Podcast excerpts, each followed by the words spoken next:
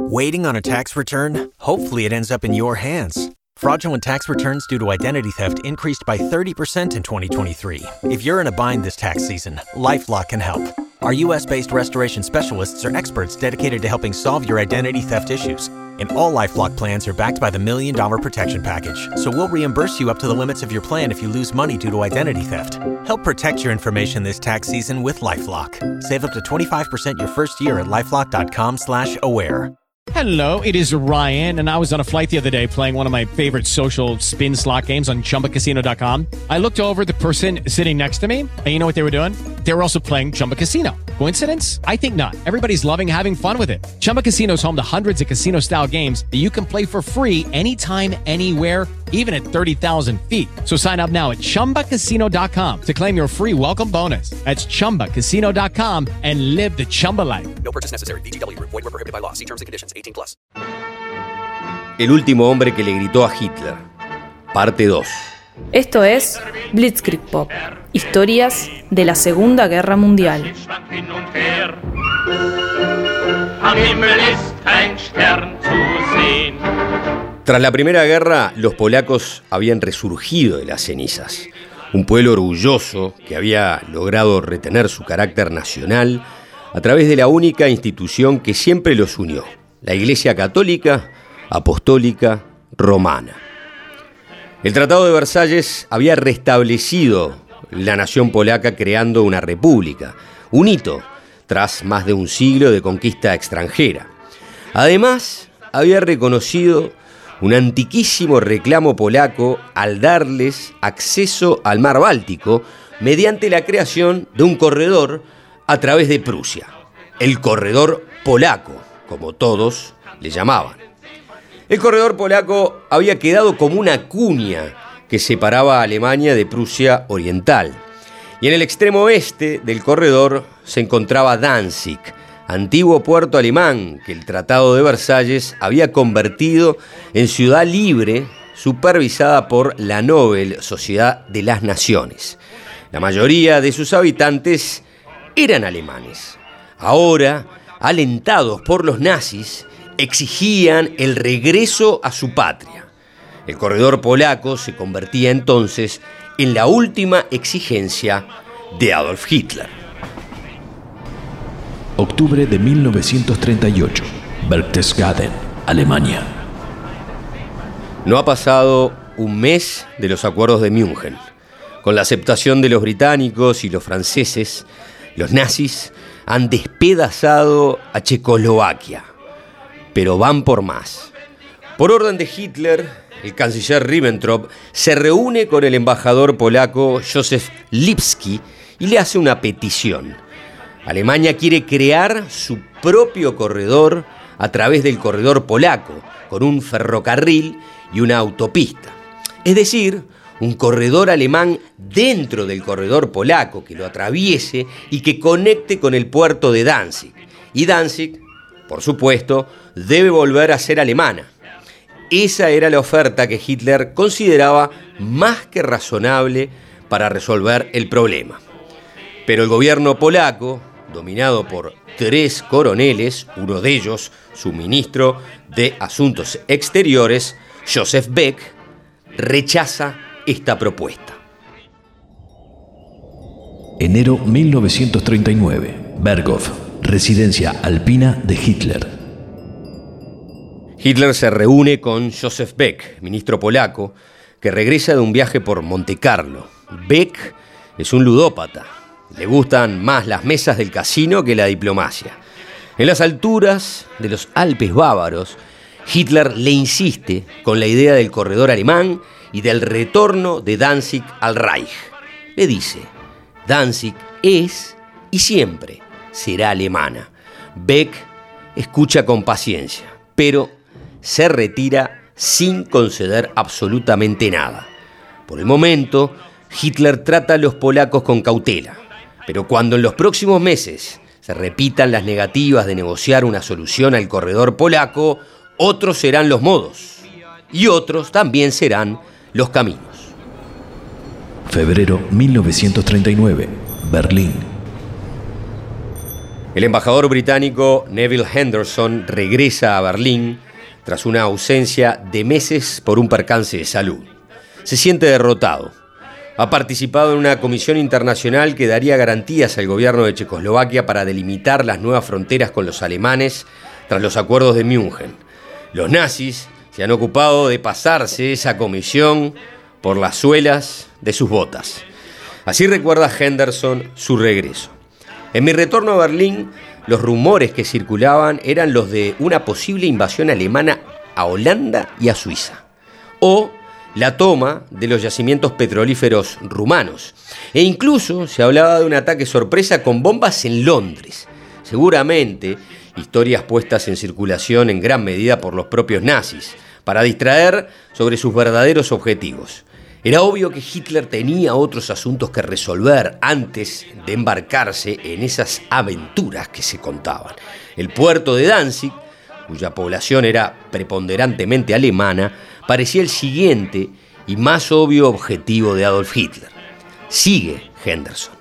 Hitler había dicho públicamente después de München que no tenía más reclamos territoriales en Europa. Pensar en Danzig con sus 400.000 alemanes, parecía una cuestión más fácil de negociar que Austria o que Checoslovaquia. ¿Por qué entonces debería haber una guerra?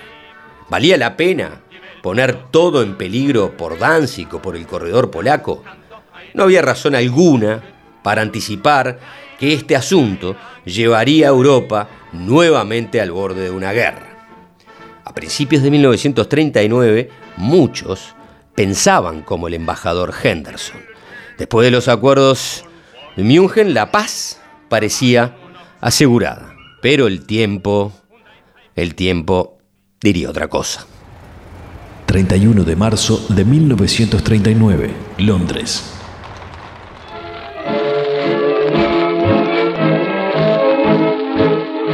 El primer ministro Neville Chamberlain anuncia ante el Parlamento británico que le ha sugerido al gobierno polaco un pacto de mutua defensa.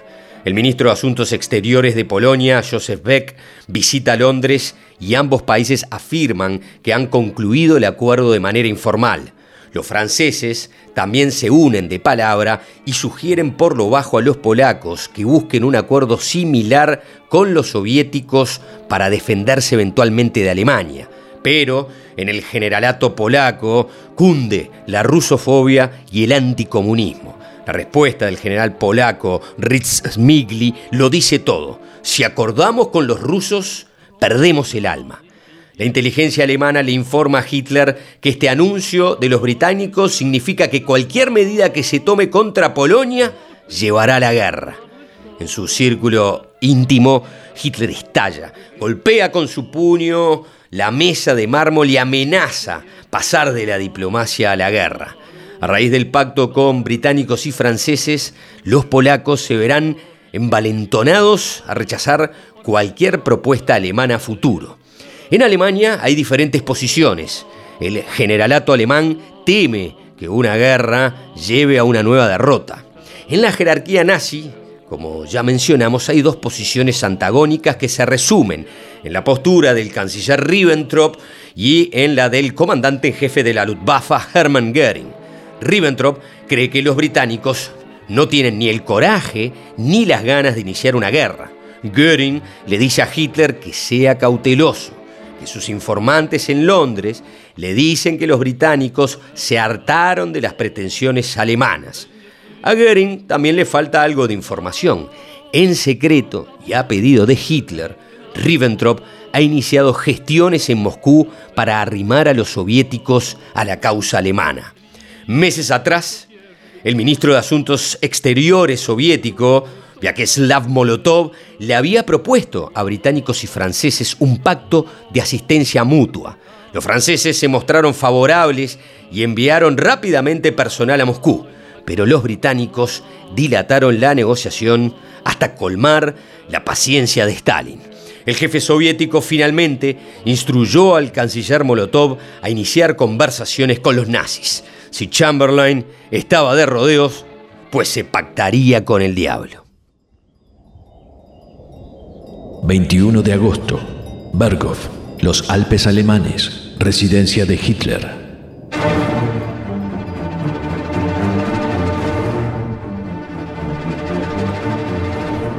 Hitler cena acompañado en el Berghof, cuando un asistente se acerca y le entrega una nota. Al terminar su lectura, golpea la mesa con el puño con tanta fuerza que saltan los vasos y también saltan los comensales. Pasándose las manos por la cabeza, declara emocionado, ¡Los tengo! Luego Hitler lleva a todos los presentes a otra habitación y les dice que ha recibido una nota de Stalin, accediendo a discutir un pacto.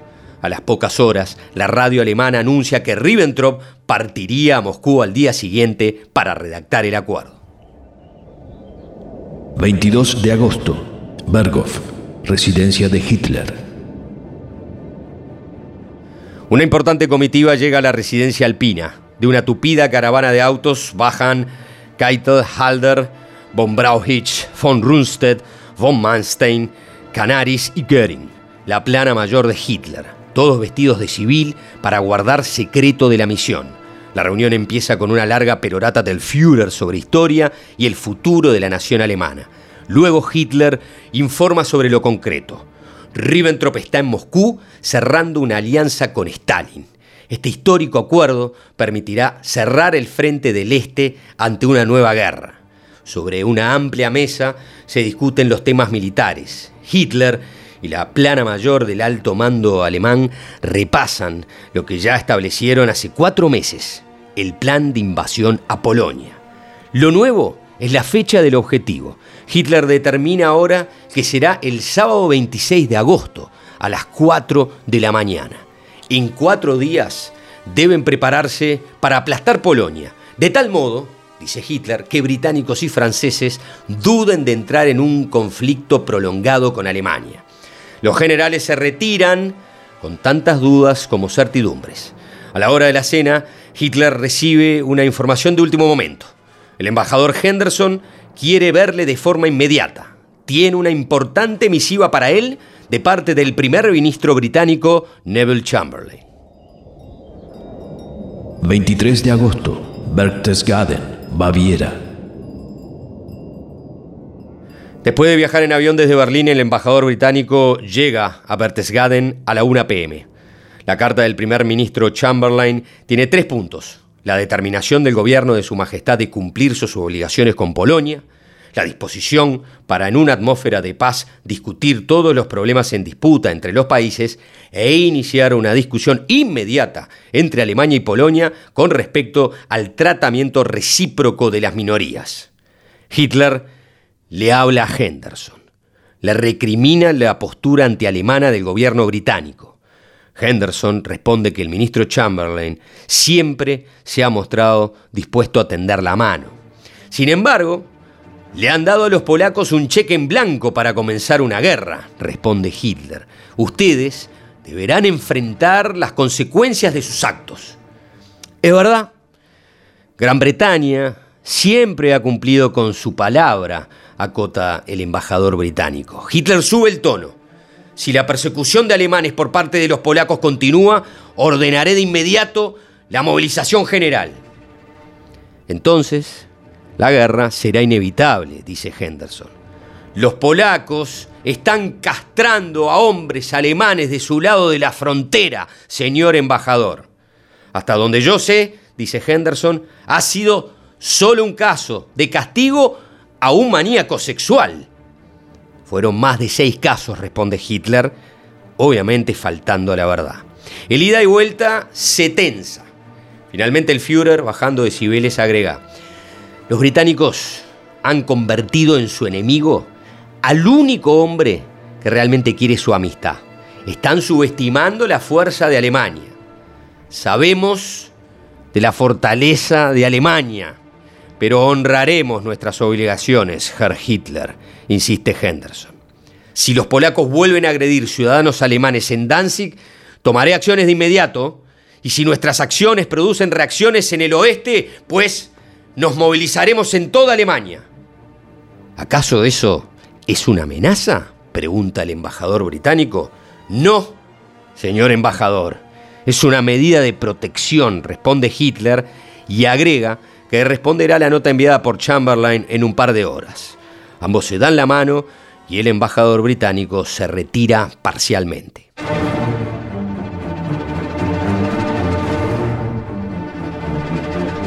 Dos horas más tarde, Hitler ha escrito una respuesta de ocho puntos que le extiende al embajador Henderson. A medida que va leyendo, el embajador británico se decepciona. Hitler no ha cedido un ápice en sus pretensiones. Ha elevado el tono. Cuando termina la lectura, Henderson concluye en tono grave. Esto nos acerca a la guerra. Hay gente en el gobierno británico que la quiere, responde Hitler. No es verdad, Hitler. El ministro Chamberlain se ha mostrado como un amigo del pueblo alemán. Quizás, quizás, consciente Hitler por vez primera, pero Gran Bretaña se ha ocupado de destruir la economía alemana desde Versalles. Es como si quisieran exterminarnos. Eso es absurdo, Herr Hitler, señala Henderson. Una Alemania próspera es parte de los intereses británicos. Fui soldado, responde Hitler. Sé lo que es la guerra, señor Henderson. No tenga duda que en esta oportunidad Alemania combatirá hasta su último hombre. La próxima provocación polaca, insisto, tomaré acciones. Entonces, la guerra será inevitable, Herr Hitler. Lamento que mi misión haya fracasado. Henderson saluda y se retira. La reunión termina y la guerra se respira. Jueves 24 de agosto, Cancillería del Reich en Berlín. Hitler recibe al canciller Ribbentrop para que le informe sobre el acuerdo con los soviéticos y de su encuentro con Joseph Stalin. También están presentes Hermann Göring y Heinrich Hoffmann, fotógrafo oficial de Hitler y uno de sus más antiguos camaradas. Viajó a Moscú a pedido especial del Führer para observar en detalle el entorno del premier soviético. Ribbentrop señala que el acuerdo les permite tomar y repartirse Polonia y también habilita a Hitler a ejercer presión e influencia sobre el resto de la Europa del Este. Hitler pone en conocimiento a Ribbentrop que ya ha dado la orden para invadir Polonia el próximo sábado. Pero también señala que antes que eso suceda hay que contemplar dos puntos fundamentales. Evitar que los británicos cumplan su palabra con Polonia y asegurar que los italianos entren en la guerra. Pese a haber firmado un pacto con los alemanes, es prerrogativa del gobierno italiano definir si ingresa o no en una guerra que haya sido iniciada por Alemania. La reunión se cierra con el pedido expreso de Hitler a Ribbentrop de hablar por este asunto con el conde Ciano, ministro de Asuntos Exteriores del fascismo y yerno de Mussolini, e informar del asunto en las primeras horas de la mañana siguiente. Viernes 25 de agosto, Berlín. El día está soleado y caluroso. La Wehrmacht está lista para marchar y Hitler cree firmemente que los italianos acompañarán su propuesta. Ribbentrop informa que ha hablado con Ciano en la noche y que el italiano ha sugerido una reunión entre ambos. Hitler resuelve enviarle una nota a Mussolini informando del pacto con los soviéticos. Por esas horas, Mussolini y Ciano se encuentran en la oficina del Duce en Palazzo Venezia. Ambos han estado muy activos los últimos días en conocimiento de la actitud alemana de atacar Polonia. En Italia casi nadie quiere la guerra, ni el rey Víctor Manuel, ni tampoco el canciller Ciano. Mussolini, en cambio, titubea. Elegir el camino de la paz puede generar una venganza por parte de Hitler, pero tampoco Italia está preparada para la guerra. Mientras los italianos dilatan su respuesta, Hitler recibe una mala noticia. Esa mañana en la Cámara de los Comunes el primer ministro británico Neville Chamberlain ha ratificado la voluntad del gobierno y el pueblo británico de defender a Polonia, aplaudido de pie por conservadores, laboristas y liberales. Sonoras decisivas. Hitler no tiene mucho más margen para firmar la orden de movilización. Los británicos ratifican su compromiso y los italianos permanecen en un incómodo silencio. Hitler llama de urgencia a su despacho al embajador Henderson. Le promete al embajador la total colaboración de Alemania con los intereses británicos y el de sus colonias si el ministro Chamberlain mantiene a su país fuera del asunto polaco. Henderson se retira con la promesa de hablarlo directamente con el ministro Chamberlain. Hitler ofrece su avión personal para viajar a Londres de inmediato de ser necesario. Ya casi son las 3 de la tarde. A Hitler se le agota el tiempo para confirmar el ataque a Polonia. Cuando sea, una enorme maquinaria bélica comenzará a movilizarse. Desesperados, Ribbentrop, Hitler y el embajador italiano Bernardo Atólico intentan infructuosamente comunicarse con el condesiano. Hitler se retira a otra oficina y pide por el general Wilhelm Keitel, comandante en jefe de las Fuerzas Armadas. A las 3.02 minutos, firma la orden de invasión. Hitler apuesta por el sí de Mussolini y se retira a almorzar. A las 4 pm recibe al embajador francés. La noticia tampoco es buena. El diplomático le transmite el indeclinable compromiso de su gobierno de pelear junto a Polonia. Se prolonga el silencio italiano. Hitler empieza a desconfiar de las intenciones de Mussolini. Su maquinaria bélica ya está andando y en menos de 10 horas desatará toda su furia sobre territorio polaco. Finalmente, pasadas las 7 pm, arriba el embajador italiano Bernardo Atólico a la Cancillería del Reich. Trae una nota de Mussolini.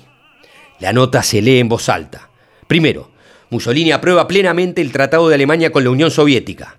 Mussolini comprende perfectamente la posición de Alemania en relación a la crisis polaca. Mussolini asegura que si Alemania ataca a Polonia y el conflicto permanece localizado, brindará a Alemania todo tipo de asistencia política y económica, pero Mussolini señala que si el ataque provoca la intervención militar de franceses y británicos, no será oportuno para Italia participar de una guerra. No cuentan con los recursos necesarios y suficientes necesitarían petróleo y armas por parte de los alemanes. Y entonces en la habitación resuenan las palabras del último párrafo de la nota del duce. Considero que es mi deber como amigo legal decirle toda la verdad e informarle de antemano sobre la situación. No hacerlo podría tener consecuencias desagradables para todos. Esta es mi opinión. A la brevedad y a través de nuestros cuerpos diplomáticos, me gustaría conocer la suya, firma Benito Mussolini. Hitler contiene su furia. La exigencia del petróleo y los recursos eran solo un pretexto. Hitler no termina de masticar la bronca que pronto le llega otra mala noticia. El gobierno británico acaba de hacer público su ratificación del tratado con el gobierno polaco de mutua defensa. Mientras, Tres cuartos de millón de hombres y 46 divisiones acorazadas avanzan en la noche y en silencio hacia la frontera polaca. Es en ese momento que Hitler grita, paren todo. Todos los movimientos de tropas deben detenerse de inmediato. Necesito tiempo para negociar, ordena. El general Keitel sale corriendo por el corredor de la Cancillería a buscar a su edecán. La orden de avanzar debe retrasarse nuevamente. También está gritando. La contraorden se envía a todas las unidades especiales de las Fuerzas Armadas. Día de pospuesto. Esperen por más órdenes. Reitero, día de pospuesto. Esperen por más órdenes. Firma, jefe del alto mando alemán, general Wilhelm Keitel. La reluciente y moderna maquinaria de guerra germana empieza a frenarse como un tren chirriante. Panzers, Stukas, Heinkels, la Blitzkrieg misma. Tres cuartos de millón de hombres cebados para entrar al combate. Paran. Una división motorizada de la Wehrmacht a la vanguardia es alcanzada a último momento por un piloto alemán para evitar que cruce la frontera. Eran las 3 de la mañana del 26 de agosto. La noche de verano del este germánico queda inmóvil como un animal nervioso, lleno de palpitaciones. Hitler se ha echado para atrás a último minuto. Polonia no será atacada, al menos de momento. Esto fue Blitzkrieg Pop, historias de la Segunda Guerra Mundial. Judy was boring. Hello. Then Judy discovered chumbacasino.com. It's my little escape. Now Judy's the life of the party. Oh, baby, Mama's bringing home the bacon. Whoa. Take it easy, Judy. The Chumba life is for everybody. So go to ChumbaCasino.com and play over 100 casino style games. Join today and play for free for your chance to redeem some serious prizes. chumba ChumbaCasino.com. No purchase necessary. Void where prohibited by law. 18 plus terms and conditions apply. See website for details.